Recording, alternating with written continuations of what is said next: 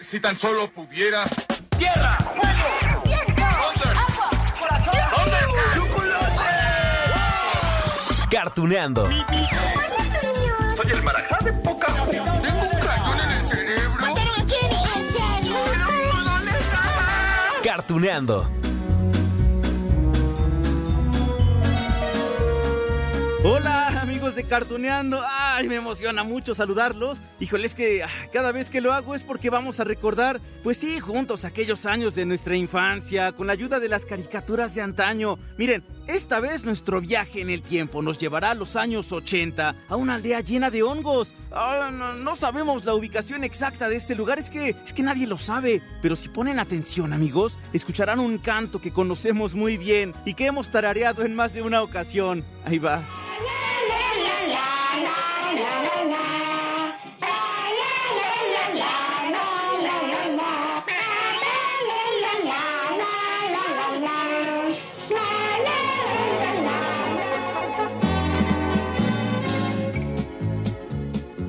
Amigos, nos encontramos en la aldea Pitufo. El capítulo de hoy de Cartuneando está dedicado a los pitufos, a esos suspiritos azules que tanto nos han divertido y que tienen una de las series más largas de la historia de la televisión. Oigan, 461 capítulos transmitidos del 12 de septiembre de 1981 al 2 de diciembre del 89. Claro, después se retransmitieron infinidad de ocasiones en todo el mundo y por eso es que siguen vigentes como desde hace casi 40 años. Aunque bueno, en realidad las historias de estos personajes son más antiguas. Lo único que sé es que cuando sale la luna azul aparece un bebé pitufo que todos debemos amar. Es un gran misterio.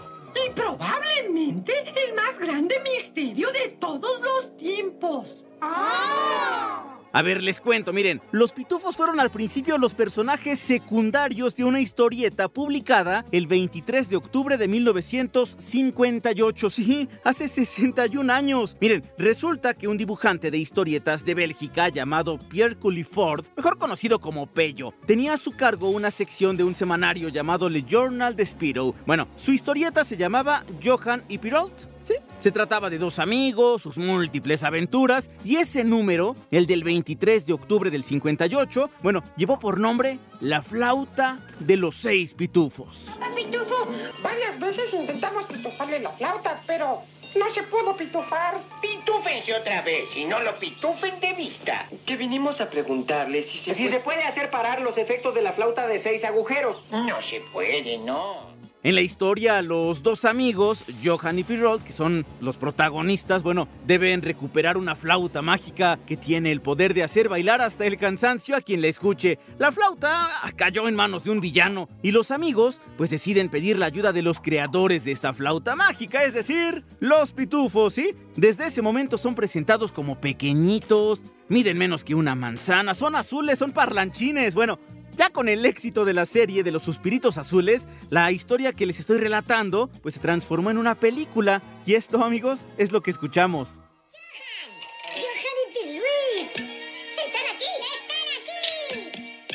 Tenemos que pitufar a Papá Pitufo. ¡Papá Pitufo! Eh, vale, vale, tranquilos, tranquilos. Ahí está Papá Pitufo. Él es el gran pitufo. Y miren, como aquella fue la presentación de los pitufos y toda la aldea, Justo allí surgieron algunos datos importantes para conocer a nuestros amigos azules. Por ejemplo, ahí les va, ¿eh? Que son una especie, ¿qué dicen ustedes? ¿De, de gnomos? ¿De, ¿De duendes buenos? Bueno, su color azul se supone que se debe a la región en la que viven porque es muy fría. Nada más que ellos sí resisten las temperaturas bajas. Ah, sí, su edad. ¿Saben cuántos años tiene el papá pitufo? ¿Mm? Él mismo nos lo dijo en algunos capítulos. Híjole, nada joven, ¿eh? Pues acabo de cumplir 542 años. Pues no los aparenta. Ah, caray, cientos de años. Oigan, entonces, entonces, ¿cuántos tienen los demás? Deben preguntarse ustedes, ¿no? Bueno, miren, la edad media de los más de 100 pitufos, y ahorita les voy a decir la cifra exacta, 150 años. ¿Cómo ven? El bebé pitufo, tres añitos. Los jóvenes, porque se acuerdan, ¿no? Que había uno granjero, había una que se llamaba Sacet, 50 años. Ah, que por cierto, oigan, muchos pensaban que Pitufina era la única pitufo mujer, le podemos decir, de toda la aldea, cuando en realidad había tres. Pitufina, Sacet, ambas criadas por Gargamel y al rato les cuento esto, y la abuela Pitufo, nada más que ah, no salía en muchas ocasiones. ¡Esos engañadores! Cuéntanos cómo Nana y los rescataron. Una noche oscura de terrible tempestad. Era de día. Ay, continúa. De cualquier forma, tu versión es más interesante. No, gracias, Nana. Oigan, y también había algunos animales domésticos, ¿se acuerdan? Había un perro llamado Cachorro que supuestamente tenía mil años de edad. Pero bueno, también les debo contar cómo surgió la palabra pitufos. Digo, porque esa es la palabra para España, para México, para América Latina. Porque miren, el nombre real de estos personajes es Smurfs que significa algo así, dicen, dicen, los que devoran perros. Eso por la creencia ancestral de que esos seres mitológicos que eran pequeñitos eran enemigos de los perros. ¿Cómo ven? ¿Qué tal? Bueno, en cuanto al nombre en español, se le ocurrió a Miguel Agustí, jefe de redacción de la revista Strong, que fue allí donde tuvieron su primera publicación en español, estos seres azules, eso en 1969. Miren, lo que este hombre quería, Miguel Agustí, era encontrar una palabra ah, que se pudiera, digamos, conjugar, ¿no? Ya saben que ocupamos eso de se despitufó, pitufar y otras palabras, y bueno, Miguel Agustí retomó un personaje que se llama Patufet, una figura emblemática del folclore catalán, y deformó la palabra,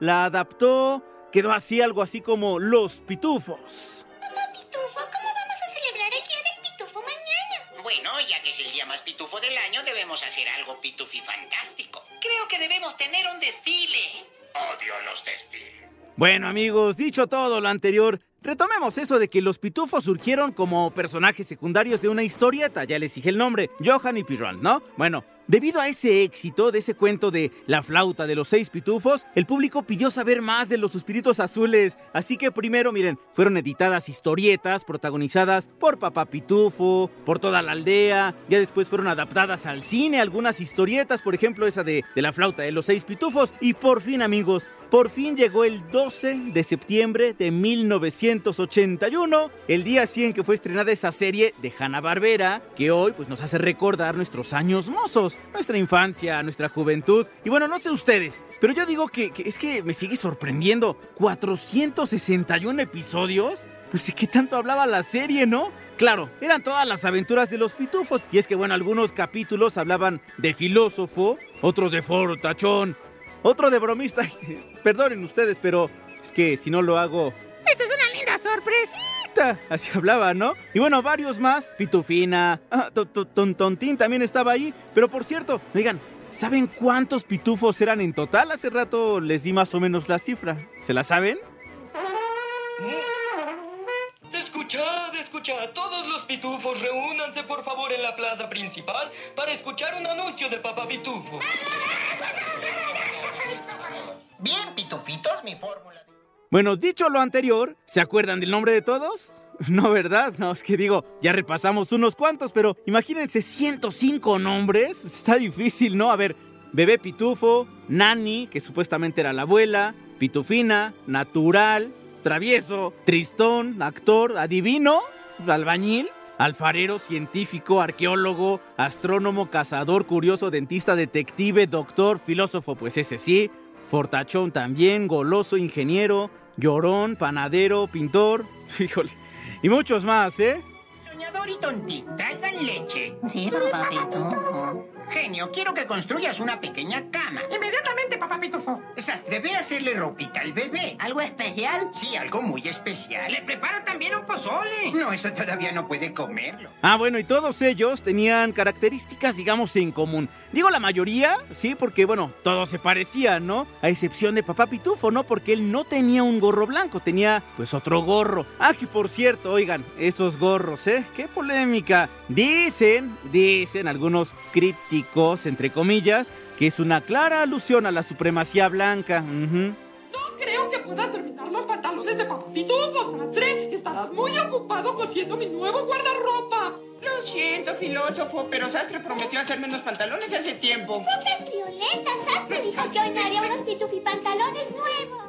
Miren, hay muchos significados raros que les han tratado ahí de dar a los pitufos en Estados Unidos. Por ejemplo, hubo quien consideró la posibilidad de que esos gorros blancos, digo, para profundizar un poco, que eran iguales a los que usaban los miembros del Ku Klux Klan, ¿no? Sí, esa organización racista conocida por quemar cruces, usar sombreros blancos puntiagudos y cuyos líderes usaban sombreros rojos. Por eso dicen que el papá pitufo pues era el líder, ¿no? Miren, la verdad es que yo digo que los pitufos eran todo lo contrario, porque también está otra versión, que esos gorros frigios también pueden ser considerados como sombreros libertarios, que por cierto, esa tiene como una historia más antigua que nos remonta a los esclavos que había pues, en algunas comunidades, por ejemplo, en algunas culturas como la romana, que cuando alcanzaban ya los esclavos su libertad se ponían estos sombreros. Eh, será una o será otra. El chiste es que usaban sombreros blancos. Pero de tanto coser me duele mucho el brazo. Ah, sastre, justo el pitufo que estaba buscando. Me rompí los pantalones durante el paseo y quisiera saber para cuándo los podrías componer. Todos los pitufos quieren ropa nueva, gorros nuevos y también tú. Pero ¿saben qué me viene a la mente, amigos? Híjole, es que miren, esta caricatura ha estado acompañada prácticamente desde su inicio por todo tipo de leyendas urbanas, desde aquellas, y seguramente les tocó, ¿no? En las primarias, en los años 90, con los muñecos de peluche de los pitufos. Ay, que, que tengas cuidado, no los dejes solo porque cobran vida en la noche y te van a ahorcar, ¿no? ¿No les contaron eso? Hasta los supuestos verdaderos significados y también entre comillas de los personajes. Bueno, hay quien piensa que papá pitufo es el representante del mal, en serio. Encontramos este libro mágico en el bosque, papá Pitufo. Mm, este libro de hechizos le pertenece a Pitufo Hechicero, el pitufo más hechipitufero de todo Pitufilandia. ¿Hechipitufero? Pero papá Pitufo, tú siempre has dicho que no existen otros pitufos más que nosotros. Ay, ya sé, amigos, suena absurdo, pero es que sí, les juro que están esas teorías que tratan de vincular al papá pitufo con el satanismo o la brujería. Ya ven que sí, en muchos capítulos hacía pócimas, tenía su libro de magia, es decir, sí, sí tenía poderes, pero no era malo, ¿no? Digo, hay quien se empeñó en decir que el creador de los suspiritos azules, Pello, ya les conté, pues dicen que también era aficionado al ocultismo y que hizo, híjole, aquí va, ¿eh? Ah, que hizo un pacto con el diablo para que esta serie funcionara. Les digo que hay veces que el éxito viene acompañado de estos chismes. Ah, para mí son chismes. Nunca había oído hablar de chipitufero. No creo que sea tan listo e inteligente como tú, papá Pitufo. Vamos a ver si su magia es tan buena como dice. Chulo Patagani. Eso significa que es mejor que tú, papá Pitufo. Ahora que también existen otras voces, ¿no? Que analizan a los pitufos en el plano político. ¿Por qué no? En ese sentido dicen que la aldea pitufo pues como reinaba la igualdad, la ausencia de la propiedad privada y que entonces hacen alusión al comunismo. Bueno, de hecho, hay algunos gobiernos del siglo pasado que sospechaban que los pitufos eran una forma de propaganda para aleccionar a los Trotsky de la nueva generación. ¿Cómo ven? Estaba pensando y me parece que lo que el bebé pitufo necesita más que nada es la clase de estimulación intelectual que una persona... ¡Filósofo! Sí, papá pitufo. Lo que este bebé necesita es mucho, mucho amor. Para darle eso no tenemos ningún problema, papá Pitufo. Ah, y le podríamos seguir, ¿eh? Con esto de las leyendas urbanas, los análisis de los pitufos, pero ¿saben qué? Allá retrasamos mucho la presentación del villano y su gato, pero por supuesto hablo de Gargamel, Azrael. El primero tenía una frase muy conocida que escuchamos una y otra y otra vez en los más de 400 capítulos de los pitufos. Los atraparé, los atraparé. Bueno, mejor que lo, que lo diga él, ¿no? El segundo era el gato y siempre se reía de una forma graciosa. Ay, en absoluto. He buscado en el bosque durante años y todavía no puedo encontrar la aldea de esos abominables pitufinos azules. Pero yo no me doy por vencido. ¿Verdad, Azrael? ¡Azrael, baja de ahí! Bueno amigos, Gargamel era un monje, ¿sí? Era religioso, fue expulsado de la orden en la que estaba debido a que practicaba la magia negra, además de que, bueno, tenía la intención de enriquecerse mediante la alquimia. Un monje calvo, nariz aguileña, vivía con Azrael en una ermita abandonada y muy descuidada, pues sí, en medio del bosque donde vivían los pitufos, que por cierto era una aldea protegida por la magia, nadie podía pasar, y tal parece que el único objetivo de Gargamel en la vida es ¡Atraparé! ¡Atraparé! Sí, a los suspiritos azules. Bueno, se supone que al principio los quiere capturar, decía él, para quedarse con la piedra filosofal, sí, que estaba en posesión de los pitufos. Ya después los quería exterminar, ¿no? Ya por puritito odio, porque lo tenían frustrado, pues es que ellos eran pequeños, pero aún así le daban su merecido. Lleven a Gargamel a nuestra aldea. Entonces les mostraré lo que pasará si no lo hacen. ¡Shamana! ¿Lo ven mis asquerosos suspiritos azules? Si completo mi frase mágica, su adorado papá Pitufo estará acabado. Y si recuerdan bien, había capítulos donde Gargamel confesaba que quería atrapar a los pitufos, pues sí, para echarlos a su caldera, que para fabricar oro. Digo, ya ven que por eso lo expulsaron de su orden por practicar la magia. Ah, bueno, y aparte, que su gato se llama Que es el mismo nombre del ángel de la muerte, de acuerdo a algunas culturas y religiones. Ay, ¿no? ¡Listo, listo! Y ahora tomaré la mayor decisión de mi vida. ¿Qué haré con ellos? O los podría juntar a todos para hacer un gran estofado. Justo por esas prácticas es que surgió Pitufina.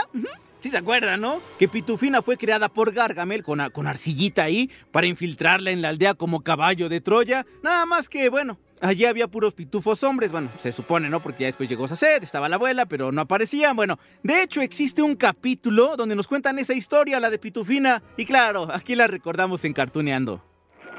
Un poco de arena volcánica. Y una piedra petrificada como corazón. ¡Dio resultado! ¡Dio resultado! He creado a una pitufina. Sí, amigos, lo que quería ese monje, ese, ese brujo, pues era seducir a los pitufines para acabar con ellos, solo que el plan le salió muy mal. Pues sí, porque su creación se siente, digamos, incómoda con ser malvada, así que se deja convertir en la pitufina buena que conocemos, ¿eh? Para eso, papá pitufo usó una varita mágica y entonces la creación de Gargamel inclusive hasta cambió de cabello porque tenía cabello negro pero ya después, con esta varita mágica que les contaba, pues bueno, tiene ya después una reluciente cabellera rubia y muy larga, que sí, causó los suspiritos de los suspiritos azules. Y ahora por los dones que poseo, Pitufina se convertirá en pitufo. Compañeros pitufos, quiero presentarles a la nueva y mejorada Pitufina. Hola, muchachos. Hola, Pitufina. ¿Cómo ven? Bueno, por mucho tiempo pensamos que Pitufina era la única mujer, ¿no? Ya les decía, la única mujer en la aldea, pero ya después supimos que estaba también la abuela Pitufo, quién sabe dónde estaba, y también llegó después Sacet, que era una jovencita. Bueno, el caso es que Pitufina le daba algunos toques femeninos a las aventuras, miren, no solamente enamoró a más de un pitufo, sino que también a uno que otro villano que aparecía en la serie, sí. Allí había un capítulo, no sé si lo recuerden, que había un gnomo que sale de la tierra, se quiere robar a Pitufina, así que Fortachón y sus amigos pues, ingenian allí un plan, ¿no? Fortachón se tiene que vestir de mujer con todo y tacones, ¿se acuerdan? Pitufina ya está a salvo camino a su peligrosa misión. ¿Qué me dices de la mía? No puedo caminar con tacones. Lo sé, sobre todo para un gran fortachón como tú. Pero no dejes que el disfraz te avergüence, fortachón. No es el disfraz, son los zapatos. Ay, lo que también les tengo que contar, amigos de Cartuneando, es que ay, el creador de estos personajes, híjole, no, no tenía las mejores intenciones con Pitufina. Miren, lo que en realidad quería ilustrar Pello al mostrar así a Pitufina, pues era ese estereotipo sexista, digamos. De hecho, si nos echamos un clavado a las primeras tiras cómicas de los pitufos, bueno, veremos, sí, veremos amigos que Pitufina es un personaje manipulador, sí, le gustaba que sus compañeros hicieran todo lo que ella quisieran, entonces, bueno, los mete en muchos problemas. Es más, en alguna ocasión Pello escribió sobre ese personaje femenino, que escribió, dice, ella seduce, usa trucos en vez de fuerza para obtener las cosas, es incapaz de decir un chiste sin arruinarlo, dice Pello. Habla mucho, mucho, mucho y solamente hace comentarios superficiales. Siempre crea algunos problemas para los pitufos. ¿Cómo ven? No, no la quería. Quiero avisarles a todos que tengo una sorpresa para ustedes. ¿No vas a la fiesta con nosotros, Pitufina? Cuando me ponga el vestido adecuado para la sorpresa. Claro, ese personaje estaba, digamos, más acentuado en esa tira cómica de Bélgica, ¿no? La que ya les estaba comentando. Pero claro, ya cuando lo retomaron en Estados Unidos con Hanna Barbera, pues bueno, le hicieron allí una serie de, reacomodos, digamos, unos cambios pertinentes para hacer a los pitufos, ¿qué decimos? Más alegres, amigables, divertidos, vaya. Bueno, ni siquiera retomaron aquellas tiras del 63 donde había unos personajes con aspecto zombie. Sí, como ven, los pitufos fueron precursores de los zombies. Y claro, no es que en las caricaturas no, no haya maldad, allí está Gargamel, pero bueno, le cambiaron el punto de vista. ¡Ay, cómo odio a los pitufos! ¡Los exterminaré!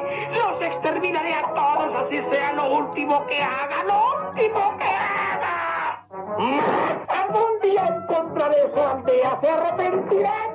Y es así amigos como pues una tira cómica que comenzó a ser editada en 1958. Es que, ay, me sigue sorprendiendo esa fecha. Bueno, da paso, años después, en los años 80, a una caricatura así, de la cual hoy, 40 años después, seguimos hablando. Y no solamente hablando aquí, porque resulta también que adaptaron para las nuevas generaciones esta tira, esta caricatura, y entonces surgieron tres películas, 2011, 2013 y 2017, aparte con participaciones especiales de famosos del momento, ¿no? Katy Perry, por ejemplo, Britney Spears. Y bueno, aunque sí funcionaron allí en taquilla, ah, yo creo, ¿no? Que la caricatura de la que estamos hablando ahorita, en este capítulo de Cartuneando, pues es inigualable, claro. Miren, porque aparte nos lleva la nostalgia, a pensar, pues sí, en aquellos años de nuestra infancia. Y miren amigos, ya saben, ya saben que en este podcast siempre apoyamos a los actores de doblaje que trabajaron en aquellas series y caricaturas. Es que aparte, bueno, son leyendas en esto del doblaje. Hoy les tengo una sorpresa.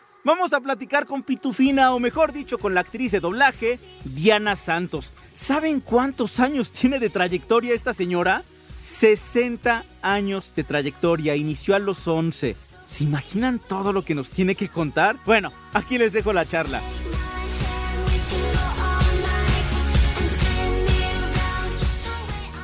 Sobre las caricaturas, ¿no? Ya más a lo que han hecho en Estados Unidos y quizá otros países.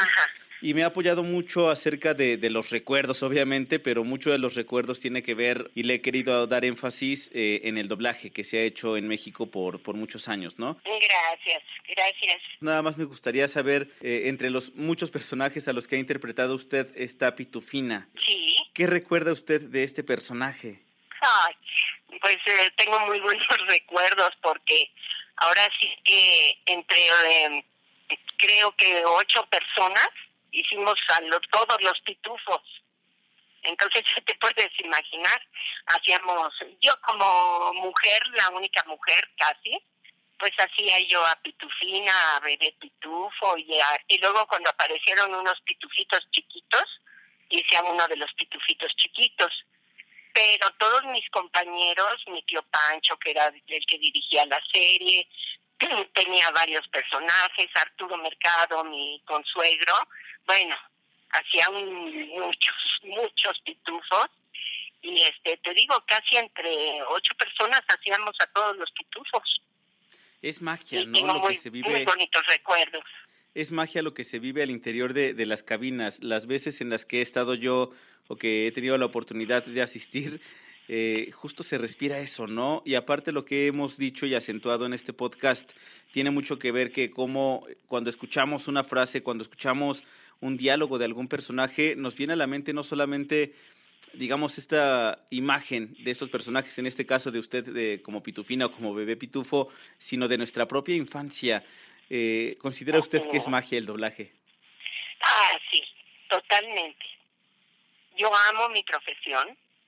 Creo que el doblaje del arte es una de las cosas, si no la más difícil, eh, una de las más difíciles. Y creo para mí que es la, eh, la más difícil. Porque realmente los de doblaje actuamos con la cintura para arriba. Y le estamos dando actuación a un gran actor o un personaje este pues muy importante, nada más con la cintura para arriba. No nos podemos mover porque se mete al micrófono y con la pura voz le estamos dando actuación a, a cosas muy importantes. Y no cualquiera lo puede hacer. Es muy difícil el doblaje. Y muchos actores y actrices este de cine o televisión y eso no lo entienden y nunca se han imaginado lo que es el doblaje en verdad. Hay muchos actores de televisión y de cine que son excelentes en el doblaje, como Eugenio Derbez, por ejemplo. Pero no cualquiera lo puede llegar a hacer. Me imagino que inclusive el hecho de ser actores, porque es actores, no es única, únicamente hacer voces, es darle vida, darle Ah, claro. esencia. Me imagino que, por No, lo ejemplo... principal, perdón que te interrumpa, perdón, perdón. Lo principal del doblaje es la actuación. Si no eres actor, no puedes hacer doblaje, porque tienes que actuar y darle actuación a pues actores de talla internacional que estén en la pantalla o a personajes que realmente te lo lleguen a creer. Entonces, si no eres actor, no puedes hacer doblaje. Sí, aparte me imagino que, que también eso, por ejemplo, en el caso de Pitufina también, o de los pitufos, es hasta entrar un poco en la psicología de estos personajes, ¿no? ¿Cómo, cómo se Sí, ahí- construyen estos personajes? Pues eh, mira, realmente ya, yo creo que con lo que yo tenía en doblaje ya, este, en los años que tenía yo en doblaje, realmente, pues yo le vi a la muñequita y yo le puse la voz. Y esa voz se le quedó, no, no estuve probando voces, ni hice casting, ni nada, sino en cuanto vi a la muñequita le puse la voz. Y también eso me pasó, por ejemplo, con Peggy López. También a Peggy le di la voz inmediatamente también en cuanto la vi. Y sí, amigos de Cartuneando a los Pitufos, los tenemos en un lugar especial aquí en el corazón. Claro, sí, crecimos con ellos. Bueno, tanto que, que inclusive fueron retomados para diferentes campañas. Miren, hay una que me llamó la atención, en particular 2005, de la UNICEF. ¿Por qué?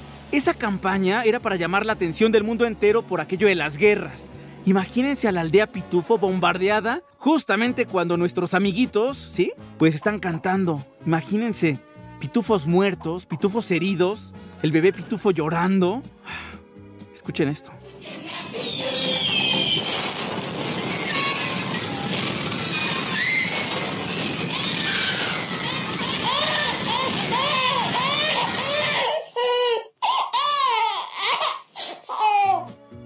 Por eso les digo, amigos, que estos personajes siempre nos han acompañado en nuestras vidas y que las caricaturas de antaño pues, nos han enseñado muchas cosas, ¿no? Así que hoy tenemos como tarea, pues, aparte de, de cantar la, la, la, la, la, la, pues también sonreír, amigos. Yo les dejo un gran abrazo y nos escuchamos en la próxima, aquí, amigos, en Cartuneando.